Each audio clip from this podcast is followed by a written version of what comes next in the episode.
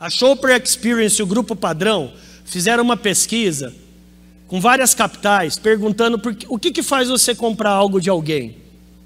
Pela segunda vez, 61% atendimento, 34% cortesia, educação e boa apresentação. Paremos aí, cara. Isso aí você aprende em faculdade? Sim ou não? Você traz da onde? Do berço, de casa. Preço acaba sendo o penúltimo. Aí eu coloquei esse PQP versus S. PQP não é palavrão.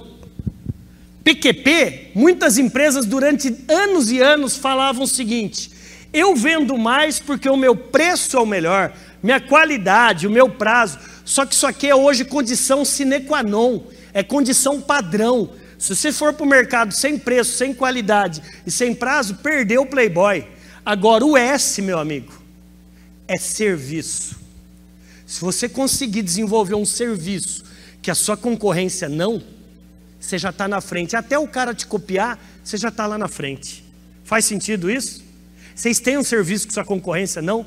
E não é falar para mim que é só melhor atendimento. Não, não é isso. É um serviço mesmo.